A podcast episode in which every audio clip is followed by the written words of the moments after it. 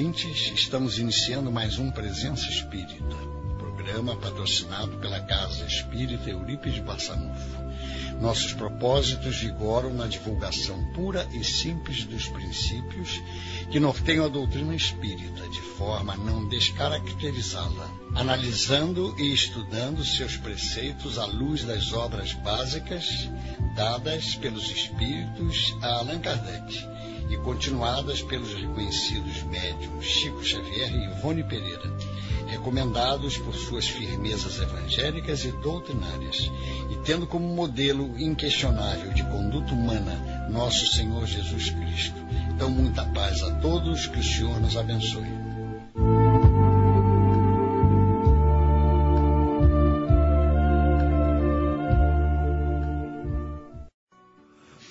Então, meus amigos da caríssima Rádio Rio de Janeiro, a nossa emissora da fraternidade, como bem cunhou Geraldo de Aquino, inesquecível Geraldo de Aquino, a emissora dos espíritas. E estamos aqui mais uma vez, Gilberto Bordalo, para a apresentação do nosso programa Presença Espírita, que vai ao ar todas as sextas-feiras, às 22 horas, e reprise no outro dia da semana, a uma hora da manhã. Quarta-feira. Então, meus amigos, hoje, como estamos no mês de abril, vamos falar sobre a figura ímpar, inesquecível, que toca intensamente aos nossos corações, que é o nosso Chico Xavier. Podemos dizer sem medo de errar que o Espiritismo, até o Chico, foi um. Com todo respeito e confirmando o acerto, a correção, o desempenho do nosso Allan Kardec. Mas, como ele mesmo disse, a doutrina, sobretudo, é progressiva. E Chico Xavier veio aprofundar, detalhar, explicar, principalmente através do nosso Emmanuel, e trazendo notícias novas pela forma que trouxe, tão clara, tão fácil de se entender, o nosso André Luiz. Então nós que estivemos muitas vezes em Uberaba, na comunhão espírita cristã, que muitos nem ouviram falar, porque o, o final da vida de trabalho do nosso Chico aconteceu no grupo que ele fundou com seus amigos, um grupo espírita da prece. Então, na comunhão espírita cristã, como nós falamos, a primeira sede era tudo muito simples. Aliás, como o Chico sempre quis teto de telhas, sem forro, bancos de madeira. Eu mesmo, muitas vezes, algumas vezes, sentei nesses bancos de madeira sem encosto. Hoje, o que nós observamos, a exigência de muitos espíritas com relação ao conforto e até mesmo a refrigeração no verão, nós entendemos, mas naqueles tempos as coisas eram mais simples, mais difíceis, mais o ambiente, as vibrações que pairavam na atmosfera do centro eram inegaláveis. O perfume que os espíritos benfeitores, e como o próprio Chico nos falava, trazido pela irmã Sheila, quantas e quantas vezes inundavam um ambiente. Numa uma fase era comum as pessoas levarem água, garrafas de água, que o Chico simplesmente deixava no seu quarto e quando os amigos, aqueles mais chegados, retornariam aos seus lares, as garrafas estavam magnetizadas a ponto de apresentar até pedaços materiais, materializados, vamos dizer assim, de fluidos, e esse perfume perdurava durante meses e meses. Os lenços também umedecidos, que o nosso Chico colocava no bolso do seu paletó, quando entregava, eram, voltavam umedecidos, quase que gelados, e exalando perfume. Todos sabem disso, muitas pessoas tiveram essas experiências. Então a comunhão espírita cristã era muito simples, que foi o centro que o Chico iniciou suas atividades em Uberaba. Bancos de madeira. No centro do salão havia uma mesa retangular com 12 cadeiras ao redor. Paredes limpas, sem quadros ou gravuras. Uma sala dedicada aos passes e uma livraria. No lado de fora, uma construção também simples, com sala e cozinha onde era servido o cafezinho. Junto dela, um pequeno galpão para a distribuição de sopa e armazenagem de roupas e peças de costura. Nos primeiros meses, as reuniões de desobsessão eram realizadas na Casa do Cinza, uma outra instituição espírita. Depois foram transferidas para a sede própria. Aos sábados, Chico oferecia distribuição de gêneros alimentícios aos mais carentes, que, naquela época dos primórdios, localizavam-se ao redor da instituição em uma tarefa que ficou conhecida como peregrinação, feita de casa em casa com a leitura de um pequeno texto evangélico na soleira da porta, feita ora por Chico, ora por Valdo Vieira, que naquela época parecia estava lá. Então, meus amigos, este era o cenário inicial, vamos dizer assim, a casa do caminho que em Uberaba o nosso Chico Xavier iniciou suas atividades. E nós lembramos de uma passagem muito com muito humor quando o Chico recebeu um, uma determinada personalidade aqui do Rio de Janeiro que diferia das pessoas comuns porque era um representante de uma seita espiritualista e oriental e ele trajava um, uma capa que ia até os pés. Ah, naquela época, cabelos longos até os ombros. Enfim, uma figura diferente que chamava a atenção pelo seu porte e pela sua apresentação. E ele acompanhou o Chico na peregrinação. E o Chico brincando dizia, ele de braço dado com o Chico e outras amigas do outro lado, e ele dizia, rindo, eu me parecia, me sentia ao lado de um apóstolo. Se naquele dia eu desencarnasse, eu saberia que estava bem, dizia o Chico brincando. E chegando numa das casas onde a rotina era, o Chico chegava, uma pessoa da família que já que ia receber o, os alimentos, já tinha recebido, porque discretamente a bolsa básica chegava na frente, levada por uns cooperadores do trabalho. Então, um lampião daqueles de camisinha, o solo muitas vezes lamacento, esse era o local onde o Chico, aos sábados, visitava 42 famílias. Chovendo ou não chovendo, o Chico lá estava.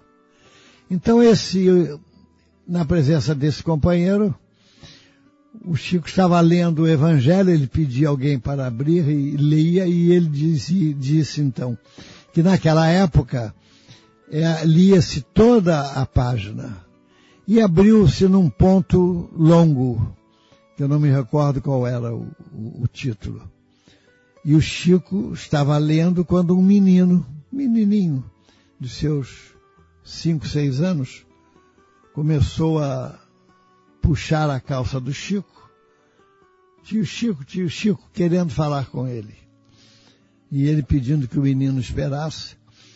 Quando terminou a leitura, todos voltaram suas atenções para o, o menino. E o Chico, então, ao lado daquela figura diferente, simpática, o menino perguntou apontando para o homem, Chico, esse aqui é o Allan Kardec? Porque todos, ele tinha ouvido falar em Allan Kardec, mas nunca tinha visto. E naturalmente se apresentou uma pessoa diferente, o menininho na sua imaginação disse isso. E o Chico então, sem jeito, sem graça, ficou num aperto porque não sabia o que, que ia dizer. Nós não podemos duvidar, agora fazendo um parênteses, da imaginação das crianças. Um, o meu neto, que um dia foi levado à evangelização, logo aos cinco anos, logo na primeira ou na segunda aula, admirado com que é, ouvira, ele, todo animado, disse para a mãe, mãe, quando eu crescer eu quero ser médium evidente. Então, meus amigos, é uma graça às vezes a, aquilo que os, que as crianças falam. Um outro menino de, de uma cidade mineira, ao terminar a palestra, pergunto, disse ao orador, o senhor é o melhor palestrante daqui. E o homem, então, todo é, vaidoso pela observação do menino, não, mas por que, meu filho? Tem muita gente valorosa, bons palestrantes, por que isso? Porque o senhor fala pouco. Então vejam a imaginação e a inteligência das crianças. Que o Chico sempre atendia, sempre atendia. Um dia ele ia passando pela calçada em Uberaba e viu uma bandinha de meninos carentes tocando na calçada e um deles com a cabeça baixa tocava um chocalho. O Chico dirigiu-se a ele, abaixou-se, ajoelhou-se e perguntou, meu filho, qual é o nome desse seu instrumento? E o garoto, chocalho, tio Chico. E o Chico, então, carinhosamente, disse ao menino, pois olha, é o instrumento que eu mais gosto, porque chocalho lembra trabalho. Então, meus amigos, esse é a figura, esta é a figura ímpar, inesquecível do nosso Chico Xavier. Então, meus amigos, as caravanas que vinham de todas as regiões nessas peregrinações e às vezes do exterior juntavam-se ao Chico, aos companheiros de Uberaba, na peregrinação e o clima era de intenso júbilo, como se estivéssemos em uma reunião festiva no mundo espiritual. Aliás, nós temos que, por um dever de ofício, de dizer que nós estamos tirando esses apontamentos do livro Meus Pedaços do Espelho, da saudosa Marlene Nobre, doutora Marlene Nobre, desencarnada há pouco, amiga de Chico Xavier, que colheu esses apontamentos. Então, meus amigos, outro dado importantíssimo. Por ordem de Emmanuel, tudo quanto sobrasse na caixa da comunhão espírita cristã deveria ser distribuído aos mais carentes. Por isso, a cada quatro meses aconteciam os festivais de benemerência com distribuição de gêneros alimentícios, roupas. Em abril era o Festival do Livro Espírita. Em agosto, o Festival Bezerra de Menezes. E em dezembro, o Festival de Natal. Como Uberaba acolhia os irmãos carentes que chegavam à cidade em busca de amparo, havia forte demanda de irmãos necessitados de várias regiões. Então, com relação aos festivais, havia uma ocorrência muito interessante que nos relatou a, a doutora Marlene, o doutor Oswaldo de Castro, distinto cirurgião plástico, amigo da nossa irmã de longa data. Então ele comentou uma, uma, um acontecimento com a doutora Marlene.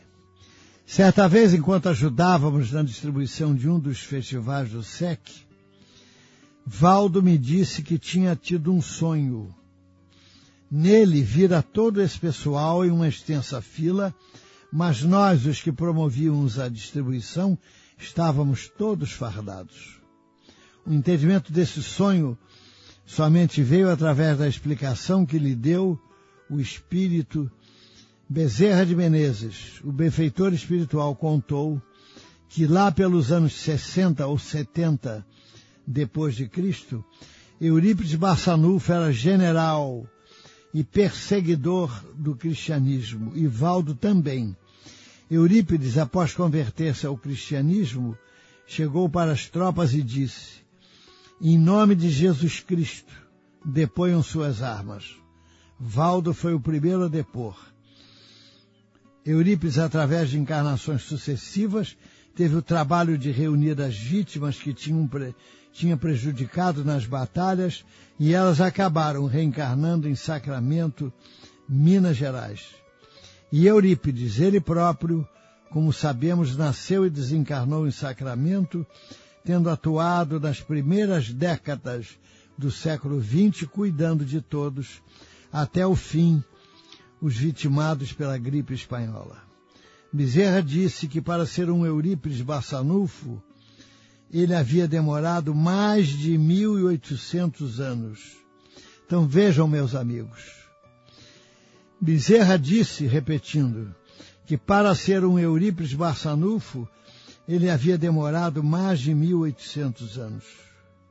Então, meus amigos, não existe um proviso e todos esses espíritos de escola trabalharam muito, em muitas encarnações, vivendo, revivendo, instalando em seu íntimo, no seu psiquismo, nas suas personalidades reencarnadas, o sentimento cristão que leva todos esses batalhadores do bem a exemplificar com sofrendo a tríade que nós comentamos, que marca a trajetória e a personalidade dos missionários.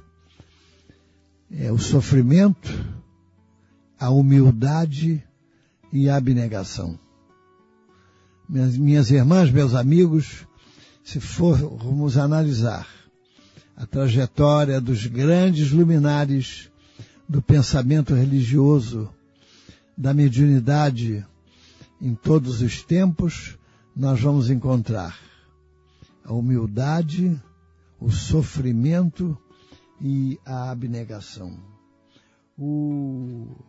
E nós nos lembramos, fazendo um parênteses, quantas vezes nós descuramos das nossas oportunidades de trabalho, de utilizar tantas faculdades que possuímos, como corpo sadio, como a mente, a inteligência relativa, o conhecimento espírita, que nos enseja amplas possibilidades de trabalho e oportunidade. Então nós tivemos no sábado passado uma experiência marcante. Num determinado programa de televisão, uma menina aos 15 anos de idade que sofria de uma doença que a deixava com as pernas paralisadas, se movimentava através de uma cadeira de rodas. E o entrevistador perguntou se ela tinha momentos de felicidade, se era ela era feliz com algum acontecimento da sua vida. Então, naquele dia, ela contou, sorrindo, que tivera uma grande conquista. Naquele dia, ela conseguira beber água sem o auxílio de ninguém. Porque muitas coisas que ela era determinada a fazer, ligadas ao corpo físico, fazia com auxílio da mãe ou do pai. Mas naquele dia ela sorrindo disse, eu fiquei muito feliz porque consegui beber água sem o auxílio de ninguém. Meus amigos, parafraseando numa metáfora, quantos copos d'água nós já tomamos nesta vida sem nos darmos conta? E vamos simbolizar o copo d'água que apanhamos e tomamos como as oportunidades, os recursos espirituais e físicos que temos e que podemos e poderíamos aplicar esses recursos na tarefa do bem e simplesmente não tomamos. Preferimos reclamar, preferimos ficar maldizendo acontecimentos, porque é uma grande inclinação da criatura humana colocar todas as suas as suas agruras, todas as suas mágoas e imperfeições, colocar a culpa em terceiros, como se eles fossem os responsáveis por aquilo que somos, por aquilo que sentimos, por aquilo que fazemos. Então, meus amigos, é assim que a coisa acontece. Então, a realização do festival, continuando sobre aquele tema da peregrinação, permitiu que a praça de guerra de Eurípides se transformasse em Praça da Caridade. Uma bela ligação entre o nome da rua e a realização do festival. Chico disse a doutora Marlene que Eurípides é tão humilde que não se deixa aparecer. Mas eu sei que ele nos ajuda, afirmou o médium. Então, meus amigos, esse é um dos apontamentos que não podemos esquecer do nosso Chico Xavier.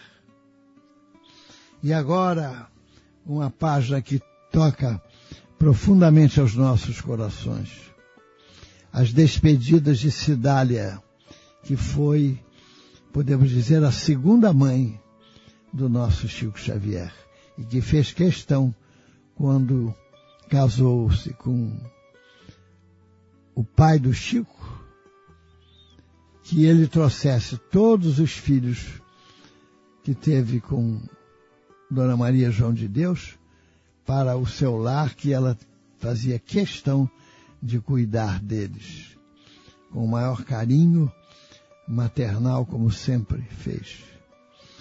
Então conta o Chico que no dia 18 de abril de 1931, ele fora chamado às pressas, porque Cidália estava muito mal com pneumonia. Pneumonia queria falar-lhe. Mais tarde, quando no seu discurso na solenidade que lhe entregou o título de cidadão uberabense, ele recordaria esse triste momento do diálogo final. Então, as palavras de Cidália.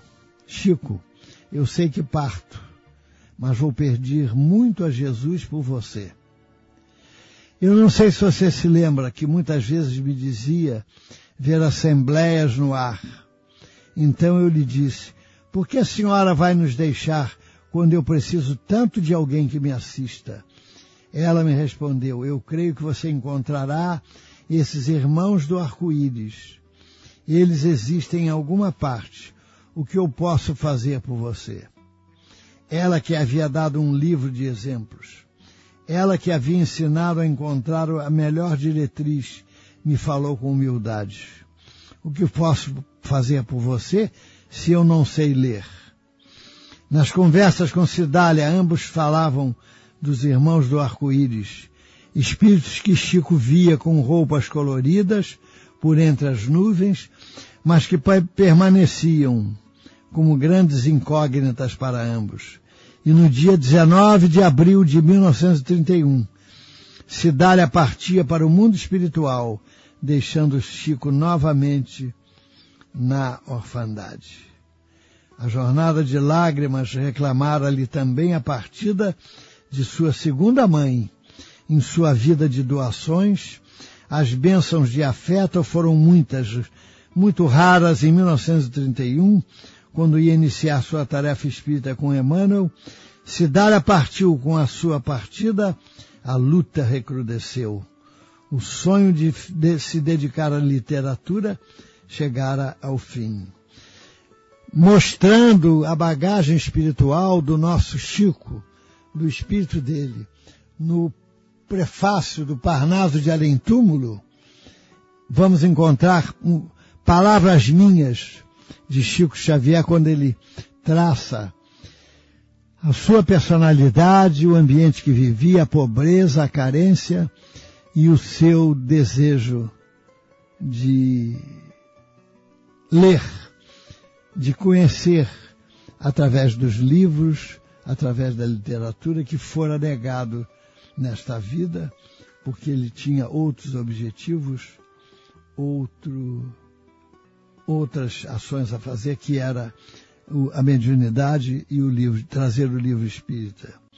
Chico era uma pessoa muito alegre, muito humana.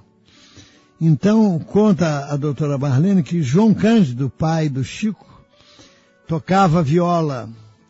Isso na mocidade do Chico. Zina, irmã de Chico, tocava violão.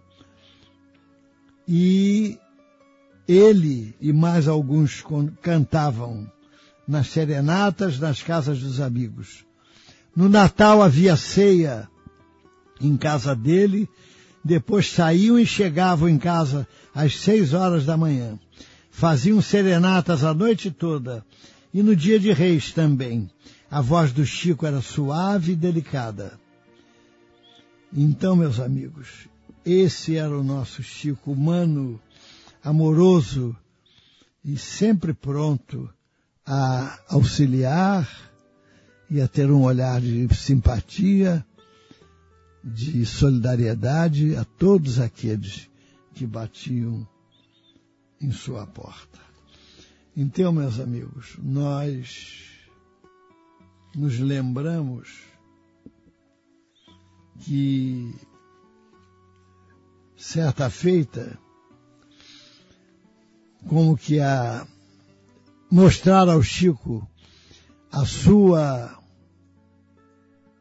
mediunidade, a sua missão, que conforme disse Emmanuel era do livro espírita, é, a, dona Carmen Perácio, que foi uma das preceptoras do Chico no no Espiritismo, narrou que viu Emmanuel em um quadro fluídico que o benfeitor criou. Numa dessas reuniões, nos primeiros tempos do Centro Espírita Luiz Gonzaga, isso em Pedro Leopoldo, dizia nossa irmã, me foi mostrado um quadro fluídico que, na época, nenhum de nós entendeu. Mediunicamente vi que todo o teto estava chovendo livros sobre a cabeça do Chico e sobre todo o nosso grupo. Mais tarde, quando foi publicado o Parnaso de Além Túmulo, vinha saber, através de um espírito amigo, que a visão fora criada por Emmanuel, que desejava avisar-nos, simbolicamente, quanto à missão que Chico viria a desempenhar, recebendo livros do plano espiritual. Então, meus amigos, nos, nós nos recordamos também da, da, do valor do peso da prece que muitos espíritas descuram da prática do salutar exercício de orar, mas orar com o coração, com o sentimento, com a sinceridade. André Luiz frisou, comece o dia na luz da oração. O amor de Deus nunca falha. Então nós nos lembramos de uma passagem do Chico, que ele, ele mesmo contou, quando psicografava livros de André Luiz, ele sentia muito assédio dos espíritos inferiores, infelizes, melhor dizendo. E quando psicografava a libertação, uma certa noite, vindo para casa sozinho, nas ruas de Uberaba, ele se deparou com cerca de 600 espíritos. Palavras suas textuais. 600 espíritos com um ar agressivo, portando pedras e paus nas mãos, evidentemente que fluídicos, ameaçando com palavras chulas o nosso Chico. Então vem a grande e inesquecível lição. Chico olhou para aqueles espíritos e um sentimento enorme de compaixão invadiu a sua alma. Ele ajoelhou-se e vejam, meus amigos, ele não pediu a Deus que afastasse aqueles espíritos, como normalmente qualquer um de nós faria. Ele não pediu isso ele pediu pelos espíritos. Ele colocou seu sentimento todo ao Pai, na direção do Pai, rogando em favor daqueles espíritos. Depois ele conta, ele estava de joelhos, olhos cerrados, quando abriu os olhos.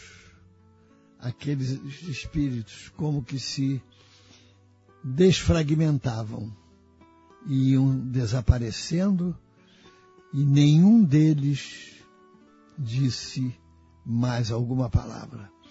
Então nós vemos duas lições importantíssimas aí, meus amigos. Primeiro, o poder da prece.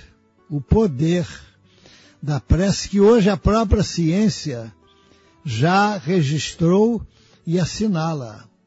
A prece, quando é dita com sentimento, com emoção, ela irradia energias tão evidentes que nós estamos longe de aquilatar. Então vejam, 600 espíritos se quedaram diante da prece sentida, fervorosa, que o nosso Chico proferiu em favor deles. Eram 600 que se deixaram vencer. Evidentemente que as luzes e o amparo espiritual que o Chico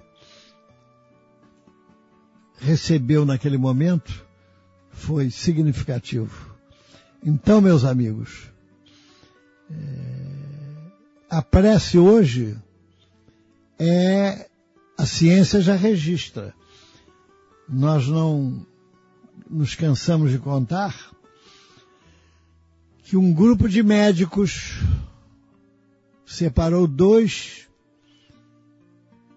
grupos de doentes e pediu a um, a um a uns amigos religiosos que tinham o hábito da oração que orassem sistematicamente durante um tempo determinado por um grupo dos doentes, vamos chamar de o grupo A.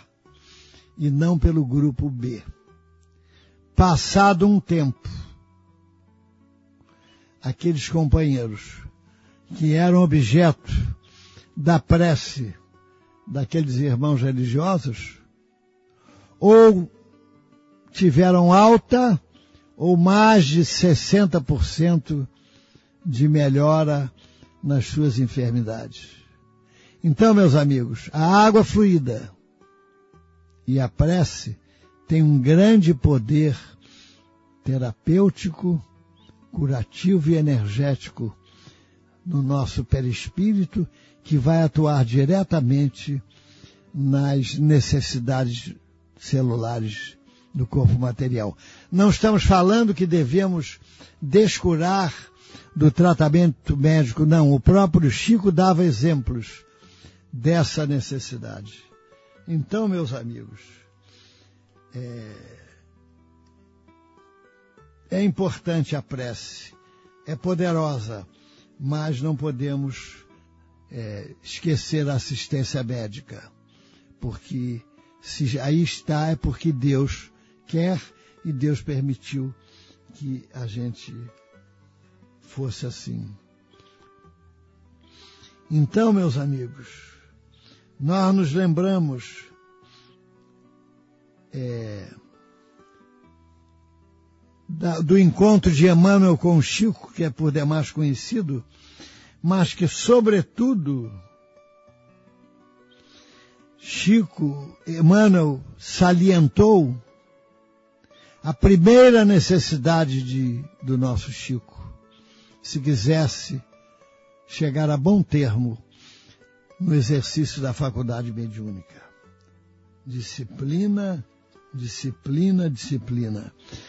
E o primeiro encontro de Chico com Emmanuel deu-se em 1931, na paisagem bucólica do açude, nos arredores de Pedro Leopoldo, em um domingo dedicado às orações, o médium viu, por entre as árvores, uma cruz muito bela, e do centro dela, surgindo em meio aos raios de luz que emitia, o seu mentor, Emmanuel, envergando túnica semelhante à dos sacerdotes, e no semblante as feições de um ancião venerável. Foi inesquecível o diálogo entre os dois que nós vamos reproduzir aqui rapidamente. Está você realmente disposto a trabalhar na mediunidade com Jesus? Perguntou Emmanuel ao Chico. Sim, se os bons espíritos não me abandonarem, respondeu o médium. Não será você abandonado, disse-lhe Emmanuel. Mas, para isso, é preciso que você trabalhe, estude e se esforce no bem. E o senhor acha que eu estou em condições de aceitar o compromisso? Tornou Chico. Perfeitamente, desde que você procure respeitar os três pontos básicos para o serviço. Porque o protetor se calou, Chico perguntou, qual? O primeiro, disciplina, e o segundo, disciplina, e o terceiro, disciplina. Quando o mentor se despediu, Chico, muito emocionado, relatou às suas companheiras de oração naquela tarde de domingo, Dona Joaninha Gomes e Ornélia Gomes de Paula, os lances principais daquele entendimento inesquecível. Iniciara-se ali a sublime associação para o bem, envolvendo encarnado e desencarnado em um mandato de amor único em nossos dias, que produziria mais de 460 livros. Quem poderá no mundo relacionar as rudes disciplinas a que ambos se impuseram, a extensão do zelo que dispensaram as longas horas de trabalho para que a mensagem de Kardec permanecesse pura em suas explicações de hoje. Então, meus amigos, nessa parceria a fidelidade a Kardec foi o tom principal. Isso é um, é uma advertência no mundo de hoje, no movimento espírita de hoje, aos espíritas desavisados que estudam pouco e que se deixam impressionar por qual, qualquer livro mediúnico que chega às suas mãos. Se é mediúnico, se é de espírito, é bom. Então, meus amigos, minhas irmãs, continuando as nossas lembranças do nosso Chico, no, no dia da comemoração do centenário do Livro dos Espíritos, Chico contou, vejam meus amigos, a envergadura desse espírito. A comemoração do centenário de O Livro dos Espíritos, em 18 de abril de 1957, Chico ainda se encontrava em Pedro Leopoldo. Então vejam em suas palavras o desdobramento que ele, Chico Xavier, teve junto aos espíritos de escola, Dr. Bezerra de Menezes, Emmanuel, André Luiz e muitos outros que foram à comemoração e que ele tinha ido também, enquanto Sheila ficara tomando conta do movimento espírita brasileiro. Leon Denis presidiu a comemoração, disse ele. E mais. Em 1977, quando a doutora Marlene entrevistou José de Paula Virgílio em Pedro Leopoldo, ele confirmou o que, o que o Chico nos dissera antes, conforme narrou. Chico nos levou a conhecer o lugar onde Emmanuel apareceu a ele pela primeira vez. Estavam conosco Ismael Gomes Braga e Dona Esmeralda Bittencourt. Ali nesse local, Chico nos disse que muitos espíritos estavam saindo do Brasil para uma grande comemoração. Eles iam prestar uma homenagem a Allan Kardec, pelo aniversário de O Livro dos Espíritos, cem anos que o livro havia sido lançado em Paris.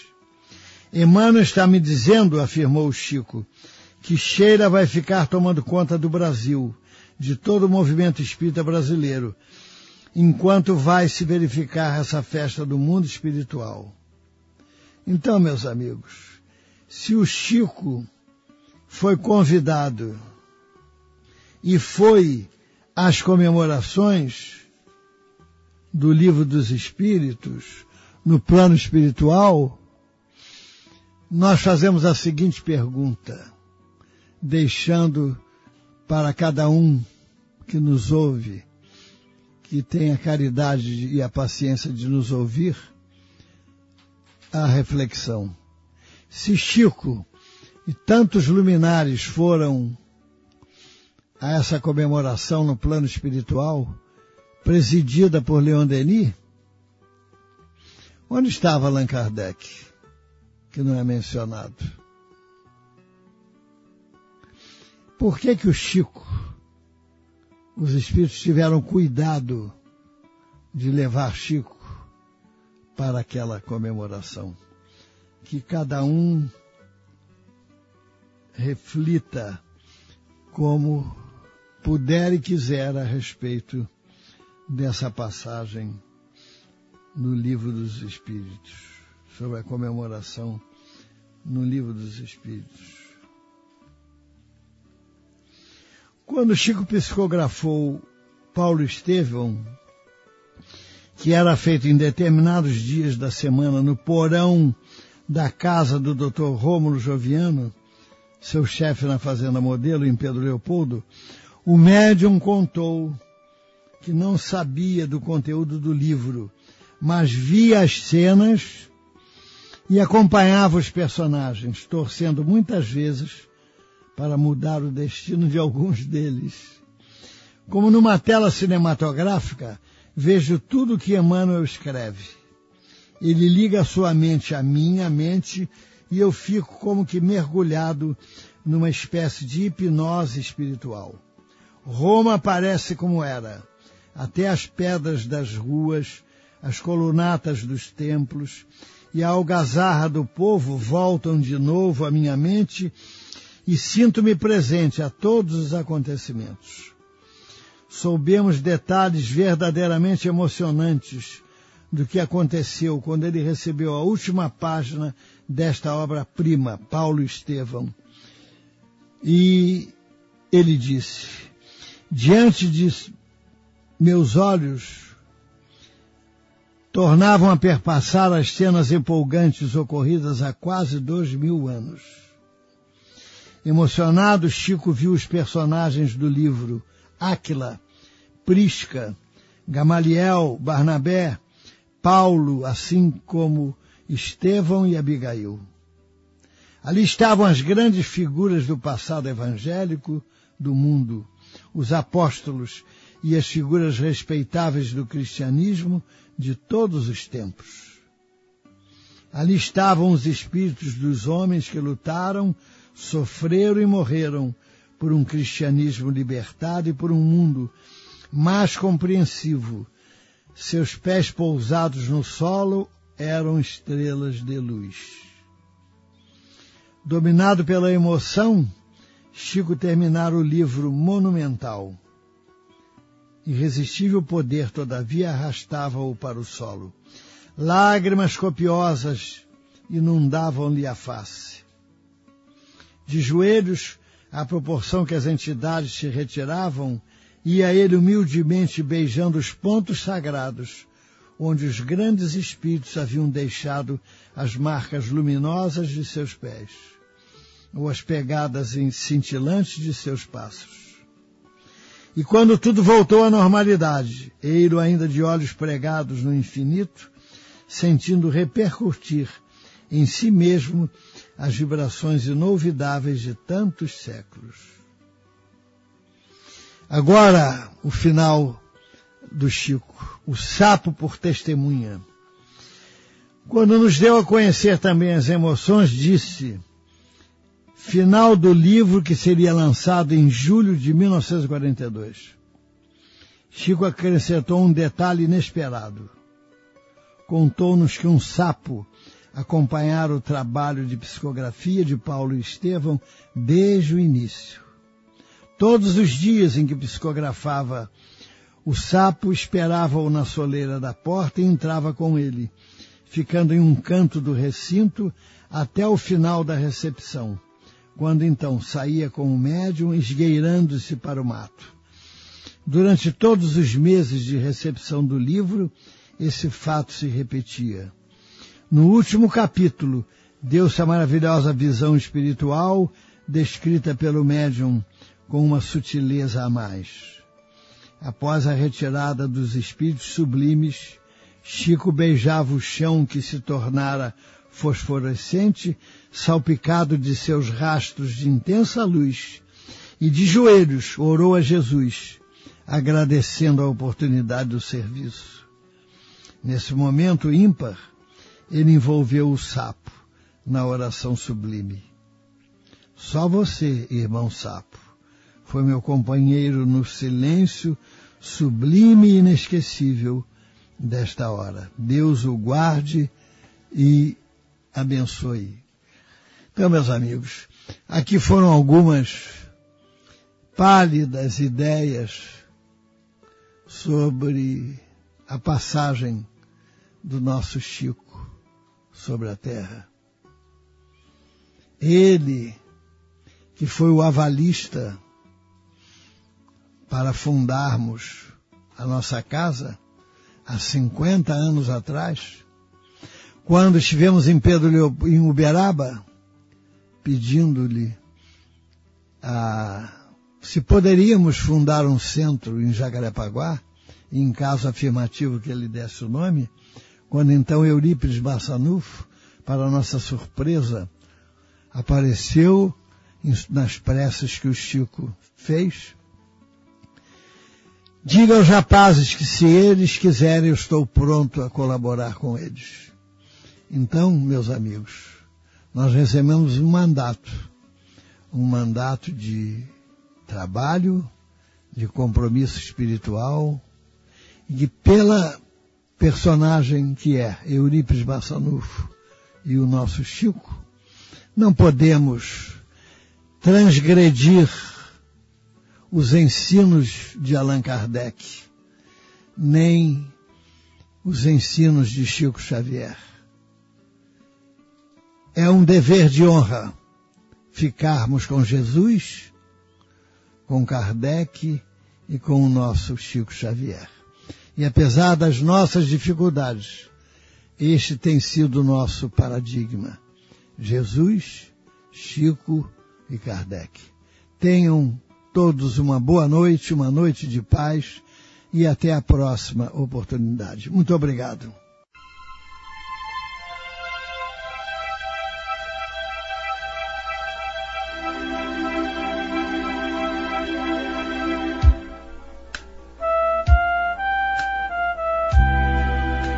Caros ouvintes, a Rádio Rio de Janeiro apresentou o programa Presença Espírita, patrocinado pela Casa Espírita Eurípides Bassanufo.